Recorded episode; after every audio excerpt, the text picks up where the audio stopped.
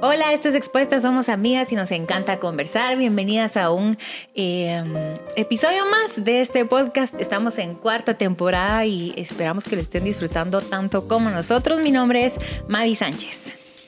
Yo soy Meli Luna, bienvenidas a otro episodio de este año. Llevamos poquitos, pero lo estamos disfrutando un montón.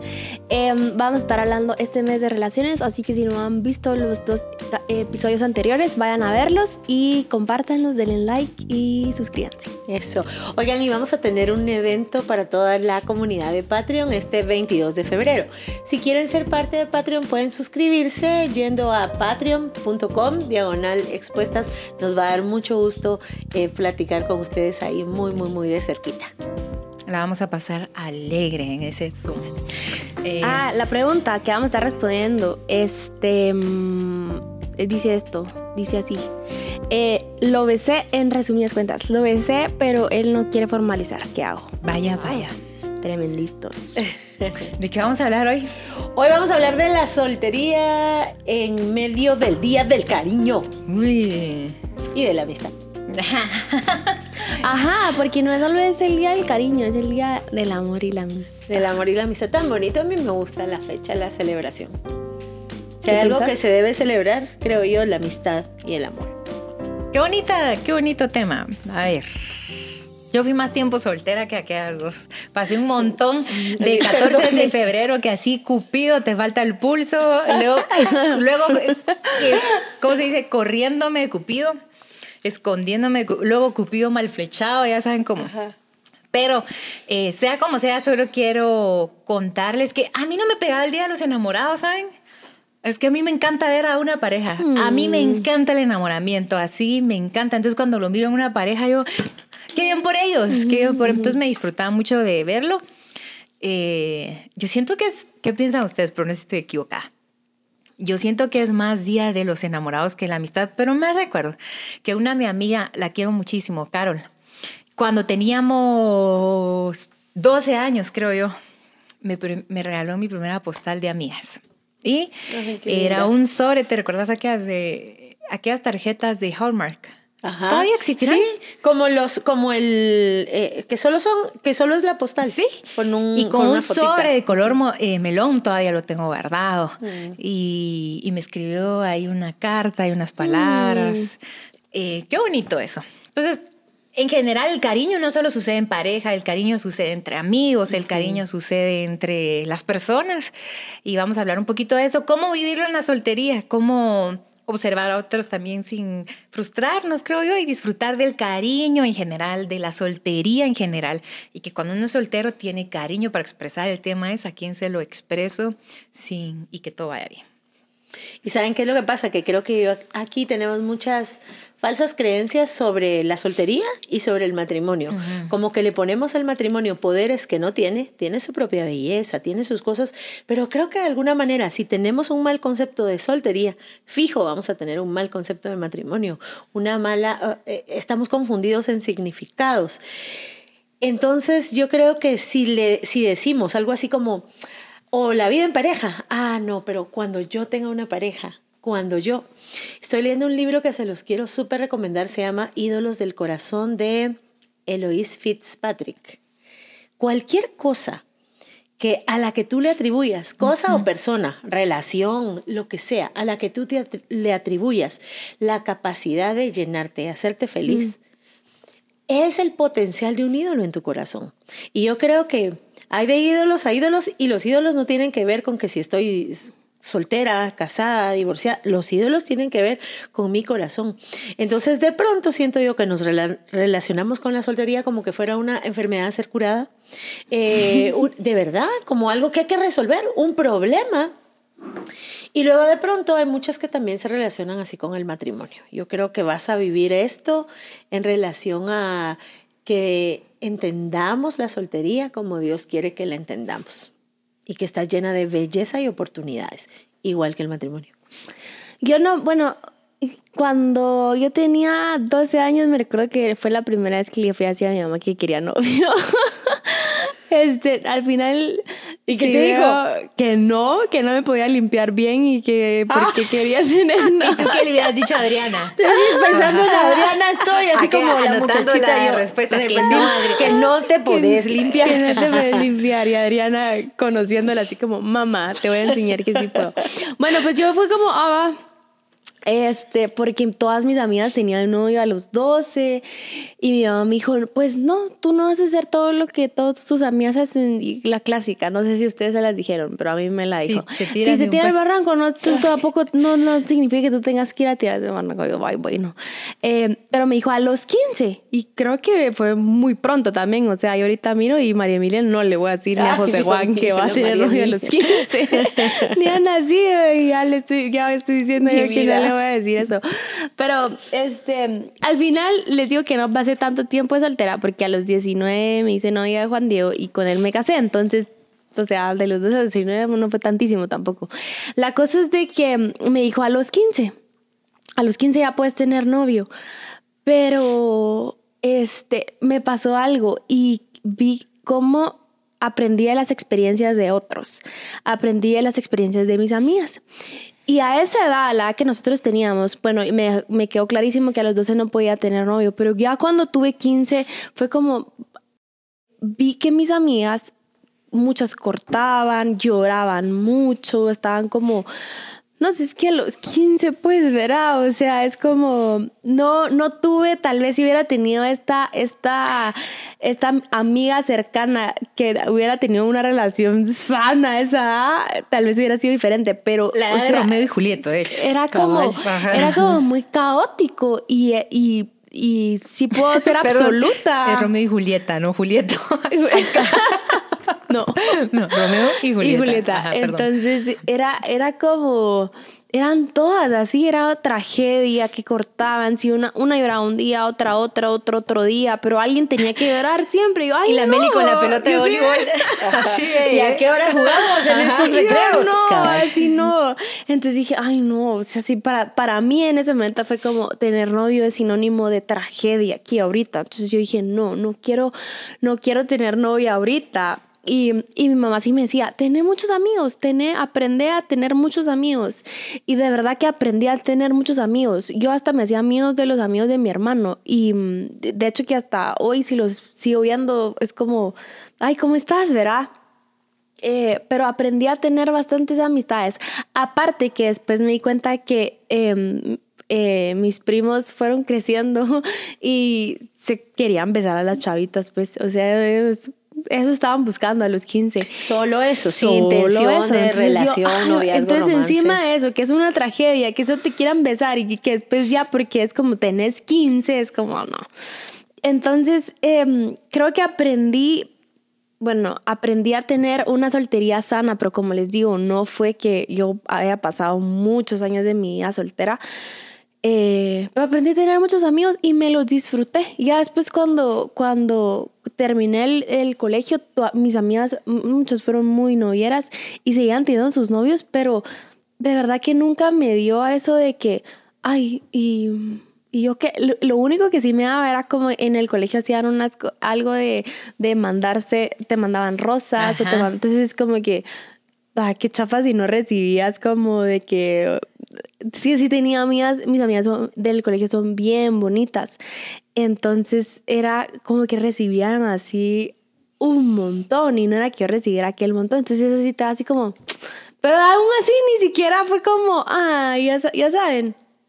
Pero creo que si a alguien le, si a alguien vi de súper cerca cómo te disfrutaste de la soltería fue a ti. Mm. O sea, en ningún momento fue de una prisa o urgencia. Hasta que te entró como el, sí, va, me toqué casa. Me entró el llamado del Señor. Saben, me gusta una cosa que dijiste, soltería sana. Y yo les quiero Ajá. preguntar a las dos. Creo que ese es un buen concepto porque creo que algo que hay que revisar es nuestro concepto de soltería, porque de acuerdo al concepto lo estamos viviendo. ¿Cómo luce o qué tiene que tener una soltería sana? ¿Qué tendría que tener? El, tal vez sí, no frustrada, era no frustrada, no poderme disfrutar eh, eh, por- estamos hablando del día del cariño y que ya viene, pues como que no puedes, no puedes disfrutarte de eso.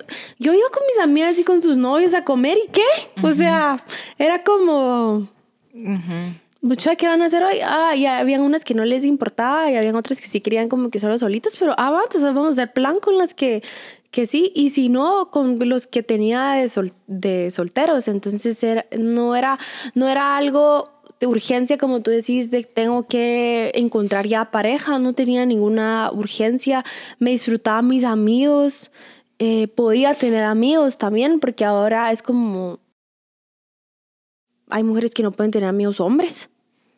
Y se pierde ¿verdad? la Y eso amistad no- masculina, eso es no-. Eso no está bien, ¿verdad? Entonces creo que eso, no sé qué dirías tú. Es que no sé si de tu pregunta me hace pensar otra cosa. Creo que un soltero sano tiene que ser una persona sana, o sea, lo mismo que fuera un casado sano, Exacto. un viudo sano, un eh, divorciado sano, por ejemplo. Pero creo que esencialmente bien claro quién soy y bien claro quién no soy. Entonces soy lo que soy, lo bueno, lo que soy todo lo malo, lo que implica mm, ser yo, lo que implica estar conmigo. O sea, yo sé que hay cosas que las personas disfrutan de mí y yo sé que hay cosas que le- a las personas le va a molestar de mí y lo siento, me esfuerzo, pero o sea, si soy, ¿qué, ¿y qué le vamos a hacer?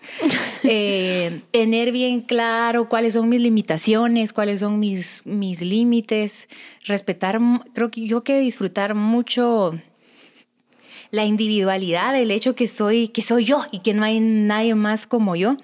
Porque creo yo, por lo que decías, si soy una persona envidiosa, si a una mi amiga, entonces le va bien, que en el amor, que ya le dijeron esto y que lo otro, me va a dar envidia.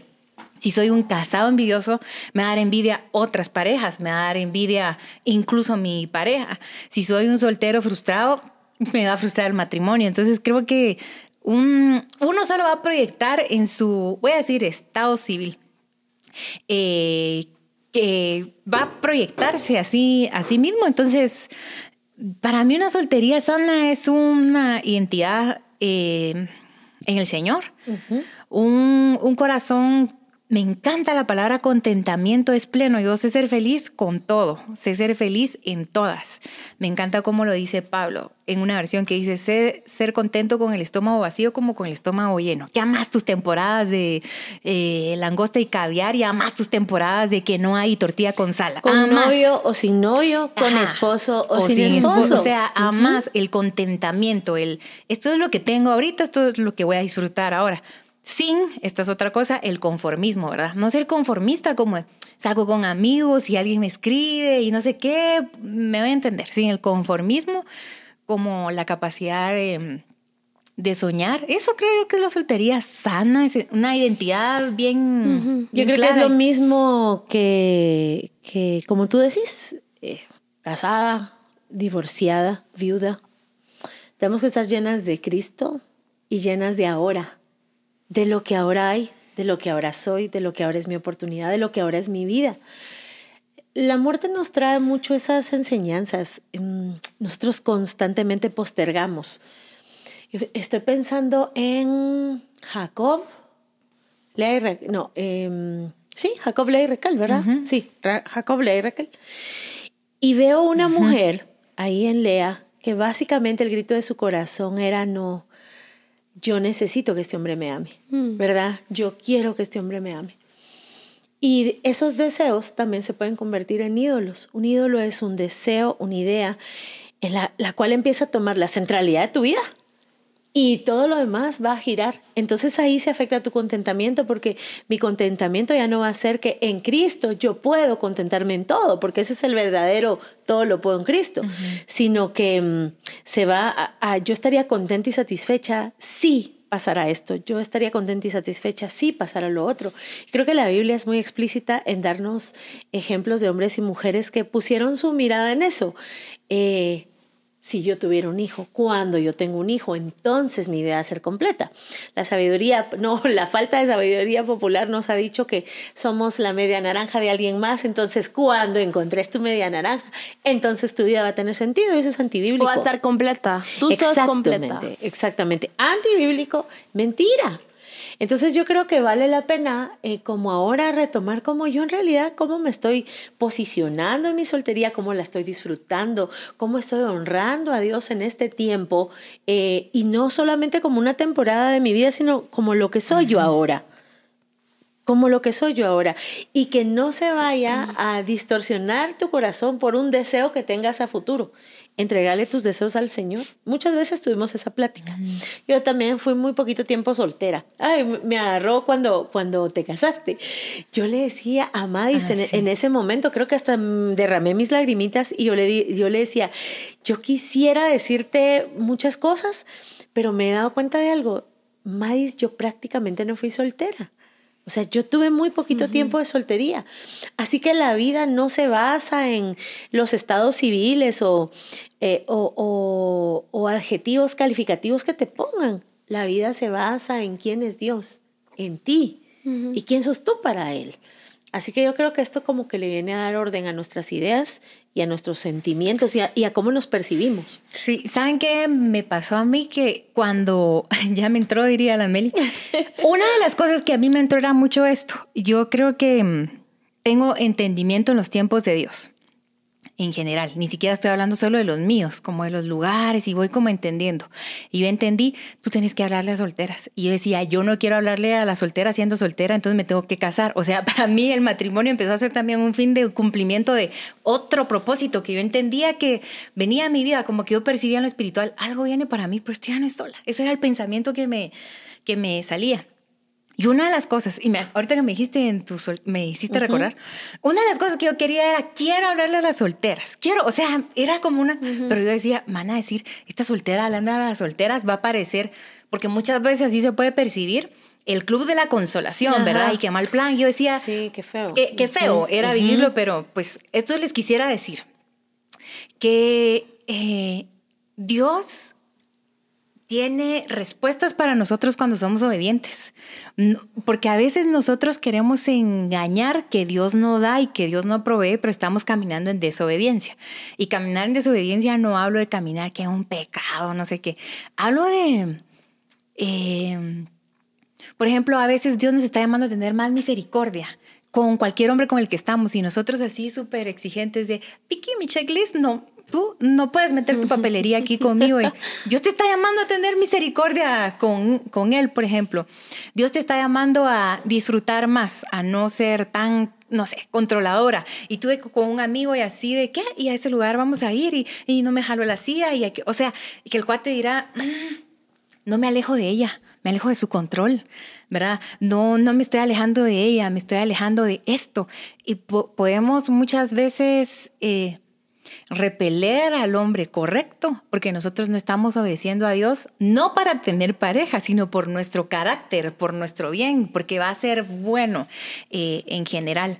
Entonces, solo no nos engañemos, porque yo creo que hay muchas solteras que tienen eh, respuestas bien honestas alrededor de por qué estás soltera, pero hay muchas que también muchas veces nos damos cuenta. Yo me di cuenta que en una buena temporada yo me daba cuenta, eh, yo me daba cuenta de, no, es que nadie me invita a salir, y ahí cancelando a última hora, que dejando plantado, que no, o sea, dando eh, error. Dando error. Eso me Pero error. Por lo menos no fue tan intencional como dejar plantado. Sí, como dejar plantado al que mala onda.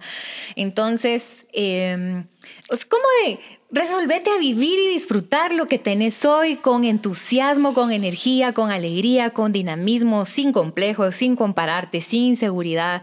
No te voy a decir sin miedos, porque eso es algo como que mm. casi que va a estar ahí, va a ser una de las luchas de la fe, pero... O sea, a darle y entender que cada vida tiene sus tiempos. Imagínense que yo me comparara con Maya. ¿A qué edad te casaste tú? A los 20. Va, yo me casé a los 30, ¿a los qué me casé? A los 37 creo yo, 36, no me recuerdo. ¿Cuánto sería? 16. Imagínense que yo me comparara con Maya. La desventaja que llevo ya de sufrimiento, padecimiento, desgaste, la comparación en ningún sentido es buena. Y les quiero contar algo que me pasó. Que nos casamos por el civil, la pasé muy bien, me divertí mucho. Hay un dato que les cuento otro día. firmo el acta y cuando firmo el acta, es que es un buen chiste, pero se les voy a contar otra. Otro día, cuando firmo el acta, me salgo y ya nos vamos con él en, en un carro porque no nos vimos durante... Ah, no, ahí no Esa nos íbamos a ver. religiosa. No nos íbamos a ver durante una semana, entonces solo íbamos a ir al carro a despedirnos y él se iba y yo lo iba Era a ver. como la despedida Era antes la de. despedida. ¿verdad? Entonces qué feo porque te vas a despedir y ya es tu esposo y ya sabes. Qué raro. Entonces yo me fui sola eh, en el carro y cuando me voy sola y me cae el 20 así como de... Ya firmé y no Ya pasó. Quiero decirles algo, no pasó nada dentro de mí. Mm. No es como el día que aceptas a Jesús, no es como el día que te reconcilias con Él, no es como cuando estás en tu presencia y decís, pero algo dentro de mí cambió. No, te amo esposo de mi corazón, pero yo me metí al carro y dije, ya, o sea, no pasa nada, nada. Te puedo decir que una fibra dentro de mí se transformó por el matrimonio. Yo dije, qué bonita experiencia esta, entender que el matrimonio es en relación a otros, no, en, no es mi relación con Dios, no es esencial en mi vida. Yo amo a mi esposo y una de las peticiones que tenemos con él es morirnos juntos. Le oramos eso, Padre, te pedimos que el día que nos moramos, nos moramos. O sea, es una de nuestras peticiones más seguidas. Pero si no nos tocara así, eh, yo tengo a Dios, o sea, Ajá. di- Dios es todo lo que esencialmente puedo desear en, en esta vida.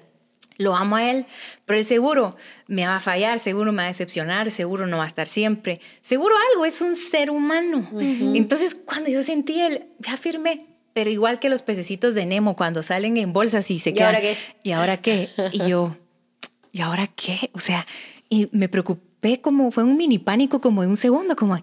no sentí nada. O sea, yo dije, ¡Ah! pero si me equivoqué, pero si tenía que sentir algo. Y en el momento me cae el 20. ¿Acaso es Dios, pues? ¿Acaso es Dios? Y yo me fui Así contenta a es. mi casa, total, me casé. Creo que hay otro acto que sí provoca algo más profundo que ya saben qué es, pero Marisol, y ya Que no es la boda religiosa, es otro. que no es el abogado, sí causa otra trascendencia. Por eso vamos a hablar en otro podcast. Pero Sí. yo lo que quiero decirte es que si piensas que cuando estés casada va a pasar algo, yo te quiero decir que no va a cambiar nada contigo, va a cambiar tus rutinas, tu dinámica, pero tu ser, eh, tu ser, tu, tu adentro, tus entrañas, no sé cómo decirlo, no le pasa nada cuando te, cuando te yasa, no Qué pasa bonito, nada, sí, es una- no es Dios, por así decir. Y vale la pena, eh, ahorita está, pues estamos hablando de soltería en, en época de, de, de Valentine's, pero vale la pena que lo, que lo consideres como, Señor, ¿será que te estoy poniendo esto por encima de ti? O sea, estoy anhelando más esto que, o te pido más esto que, que, que tal vez hasta buscar tu presencia o la busco para que me des esto, ¿verdad? Entonces creo que sí vale la pena que te lo cuestiones, que también te cuestiones cómo estás ofreciendo tu amistad, cómo están tus amistades, cómo están tus vínculos. No está bien que, que pues que tengas uno, dos, tres cercanos, está bien, pero que no te quedes como con un circulito chiquito y que no hayas dejado entrar a nadie más a tu círculo, a tu vida, que no hayas vinculado con, con, con nadie más, que no sepas vincular con hombres, ¿verdad? Y a lo que no, no, no me estoy refiriendo de vínculo de noviazgo, sino vínculo, De bueno, también, amistad. pero vínculo de amistad. Yo, yo tengo, tengo muchos amigos hombres. Mis, eh, ustedes tienen amigos hombres, tú de hecho tenés amigos hombres de mucho tiempo, de que puedes decir que son tus mejores amigos y son amigos también de tu esposo, pero tal vez son más amigos Sí, tuyos, ¿verdad? Y no pasa nada, no hay, no hay picardía, no hay cosa fea ahí para nada. Entonces, em, que en esta época o en, o en, estamos hablando ahorita, pero que puedas cuestionarte eso. ¿Cómo estás? ¿Cómo están tus amistades? ¿Qué tanto las estás buscando? ¿Qué tanto las estás fortaleciendo? ¿Qué tanto sos intencional en hacerles tiempo? Y ahorita, ahorita es cuando mucha los amo, pues, o sea, vénganse a mi casa y les cocino, o vayamos, salgamos, y, y- y no importa si están casados o si tu círculo ya están todos casados, agradecerles toda la amistad que te han dado, el tiempo que te han aguantado, Sí. que han Sí. estado para ti, ¿verdad? Entonces creo que, que vale Sí. la pena hacerlo. Qué linda, qué linda es la amistad en todo tiempo. Yo quiero subrayar algo que dijo Mais, que cuando lo dije, cuando lo dijo, yo dije, eso es, eh, si fuera libro, eso fuera lo que yo subrayaría. El matrimonio no es esencial. Eh, o sea, no, nada es esencial. Lo esencial en la vida es Dios. Sí. Eso es, y la relación que tengas con Él sustenta todo lo demás. Saben que Bien interesante porque el pueblo de Israel mientras anduvo en el desierto tenía que aprender a relacionarse con un Dios todo amoroso y a veces ni nosotras sabemos qué hacer con tanto amor. También tenían que aprender a relacionarse con un Dios santo. Y lo que Dios les daba no solo suplía sus necesidades, sino guardaba su corazón. Dios les dio el maná, el pan del cielo. El anticipo del pan de vida que iba a venir mm. despuesito. Qué belleza, ¿verdad? Bye. Pero ahí está, tu maná de hoy. El maná tenía muchos, mm, creo yo que tenía muchos propósitos. Cuando la gente empezó a pedir carne, que no fueron los israelitas los primeros que pedían carne, porque los israelitas ni comían carne en Egipto, pues, porque cuando se nos agarra, cuando nos agarra el drama, empezamos a, a mentir sobre la forma en que interpretamos nuestra historia. Habían unos egipcios que se fueron con ellos, que no eran del pueblo, pero se fueron por ellos, pienso yo, por conveniencia, pues estás viendo las grandes maravillas, cuando te maravillas más de las maravillas de Dios y no de Dios, entonces va, te vas, te vas, a seguir un ratito. lo vas a seguir un ratito. Y sabes que le vas a empezar a demandar lo que da, hasta el novio, ¿verdad? O sea, lo que da. Entonces vienen estos egipcios y empiezan a pedir carne y los israelitas en la narrativa que escuchan, si vos escuchás a una mujer todo el tiempo o a cualquier, la sociedad que te dice, tenés que tener novio para ser aceptada, para estar completa, tenés que no sé qué, vas a empezar a sentirte igual. La Biblia dice que estos egipcios empezaron a extrañar la carne y los israelitas se pusieron a llorar. Literal, así dice el versículo. Al final Dios les dijo, carne quieren, carne comerán ni uno, ni dos, ni tres días, un mes hasta que les salga por las narices. Así dice la Biblia. Y dice que al final, en ese momento, lo que se reveló era lo que había en su corazón. Lo que tenían era codicia. El maná tenía esto, te dan tu maná hoy. Mañana, ¿por qué? Porque vos ibas a aprender a depender de Dios. Mm. Mañana vendrá el maná. Mañana vendrá el maná. Lo que Dios estaba haciendo con el maná, entre otras cosas, era guardarlos de su propio corazón mm, y de la codicia que iba a salir. Lo que Dios hoy te dé, eso es. Eso agradece. Eso, e, eso mm, bendice. Eso disfruta. Porque tenés el Dios que provee para cada día, para cada época, para cada temporada de tu vida. Si hoy no podés apreciar el maná, ¿cómo ibas a apreciar otras cosas? Si el maná dice la Biblia, era un pan que venía del cielo, caía el rocío y caía el maná. En nuestros deseos afanosos, en nuestros deseos insaciables, hasta menospreciamos lo que hoy soy, lo que hoy puedo hacer, los que sí están conmigo, no los que me dejaron, las amistades que hoy sí tengo, y menosprecias lo que Dios te da buscando algo de tus deseos. Carne quiero, carne quiero. Sí. y es bien bonito, o sea, las tres ya estuvimos solteras. Y es bien bonito, yo le decía a Mais, em, es bien bonito estar casado, pero ahora que tú estás casada, puedes decir también que es bien bonito estar soltero. O sea, es bien bonito los dos.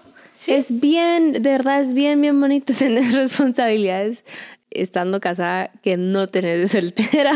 Entonces, tiene, los dos tienen sus, sus cosas bonitas. Entonces, disfrútatelo, aprende a disfrutar. y a decir algo más por mi video. Sí, eh, que lo que estaba diciendo Maya del maná, yo creo que algo que nos aflige mucho es la incertidumbre. Y la incertidumbre nos puede llevar a pecados muy groseros con Dios. Eh, desde ver el horóscopo, consultar a un profeta horos, horos, equipamente, voy a entender.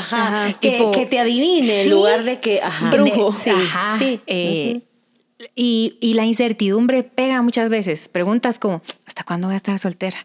Y si conoces a alguien, será con él. Y si te haces novia, ¿y cuándo mira a decir que nos casemos? Y si. Em, eh, esta incertidumbre está en todas las personas, y la incertidumbre que tienes instalada ahorita de soltera, luego se va, cuando estás casada la sigues manteniendo, pero en otros temas, en otras áreas de tu vida. Y si no tuvieras un mega interés por, ay, ya quiero esposo, lo tendrías en otra área de tu vida.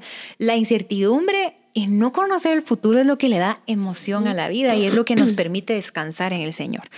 Y podríamos descansar en esto, que su voluntad es buena, agradable y perfecta, que sus tiempos son mejores que los nuestros, que sus ideas son mejores a las nuestras que nuestros pensamientos están aquí y los de él están acá. Entonces yo creo que podríamos rechazar, o sea, soltar y decir, ¿será que te voy a dar consejo, Dios?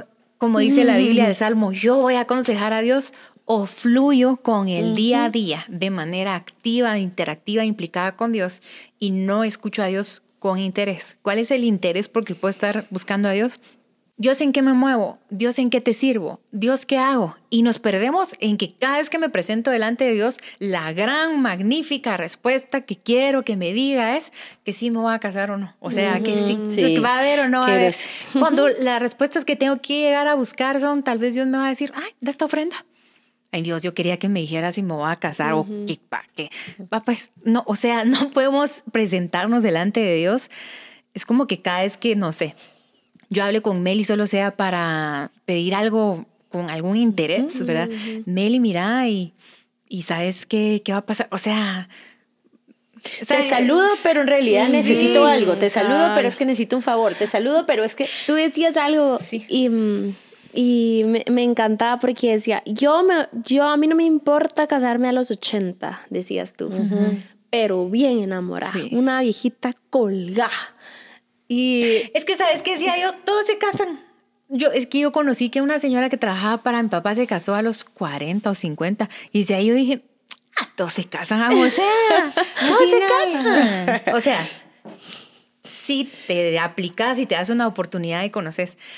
En un video de YouTube de Expuestos una vez una persona comentó, no me gusta que las casadas tienen un aire de superioridad sobre las solteras. Y tenía un montón de likes. Y cuando lo leí, me, me dolió de ver esto.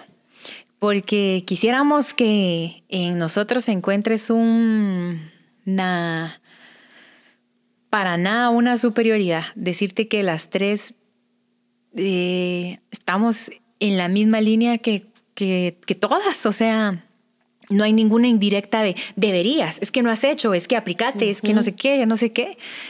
Pero tal vez tener, a mí me pasó mucho con Meli, me recuerdo, fue la primera que lo pensé, que Meli dijo, hizo no sé qué para Juan Diego, y yo, ah, hizo algo, ¿verdad? Y luego no sé quién contó. Y entonces hice no sé qué, hizo algo. Y yo dije, yo no hago nada. O sea, vienen los hombres y yo así de, ok, ¿qué, qué trae? O sea, dije, Había una, ¿Qué sí, va a haber? ajá, Sí. tu lenguaje corporal y lo que se transmitía podría no tener que ver con la persona Sí, que es. Y aprendí, entonces hay algo que sí podrías considerar y escuchar hoy diciendo, "Mm, eso que dijo Maya, eso que dijo Meli, eso que me dice mi mamá, ya no lo voy a tomar como insulto, eso que me dice mi tía, ya no la voy a interpretar como acuso, sino como me está preguntando, ¿verdad? Que, o sea, Ni las casadas, eh, si tú percibes un aire de superioridad en las casadas o un aire de superioridad en las solteras, ajá. tal vez tiene que ver con el concepto que estamos manejando y que en el- lo más profundo del corazón creemos que sí, que el matrimonio es un fin y que cuando estés casada, entonces tu vida va... Y eso no dice la Biblia. Por eso nosotros somos enfáticas en que a Dios le interesas tú, que Él en sus manos tiene tus tiempos y que si un día le dijimos que fuera Señor de nuestra vida, déjalo señorear. Déjalo que Él elija, fluye con lo que Él vaya dando. No entorpezcamos, ¿verdad? No entorpezcamos porque si seguimos con el ejemplo del pueblo de Israel, la llegada al lugar donde iban estaba 15 días y se pasaron ahí 40, años, 40 años. por una sola cosa, obstinación y ese, y ese era el asunto. Tal vez como el pueblo de Israel tengamos que entender quién es Dios. Toda duda que tengas de identidad sobre ti misma tiene que ver con que no hemos entendido el carácter de Dios. Los israelitas estaban acostumbrados a ver los dioses de los egipcios, dioses que se parecían a, a, lo creado, dioses que eran tan mala onda como sus seguidores, dioses que eran tan inmorales como sus seguidores. Nuestro Dios no es así, nuestro Dios es bueno, es santo y en eso podemos confiar. Ujú. Súper. Pues les damos un abrazote. Disfruten es- ese día. Esperamos que hayan disfrutado. No sé cómo salió esto, pero que disfruten eh, este mes a sus amistades. Cuestionenlo, llévenlo delante de Dios y que encuentren bastante verdad. Y mm, les mandamos un fuerte abrazo. Las vemos en el próximo episodio de Expuestas.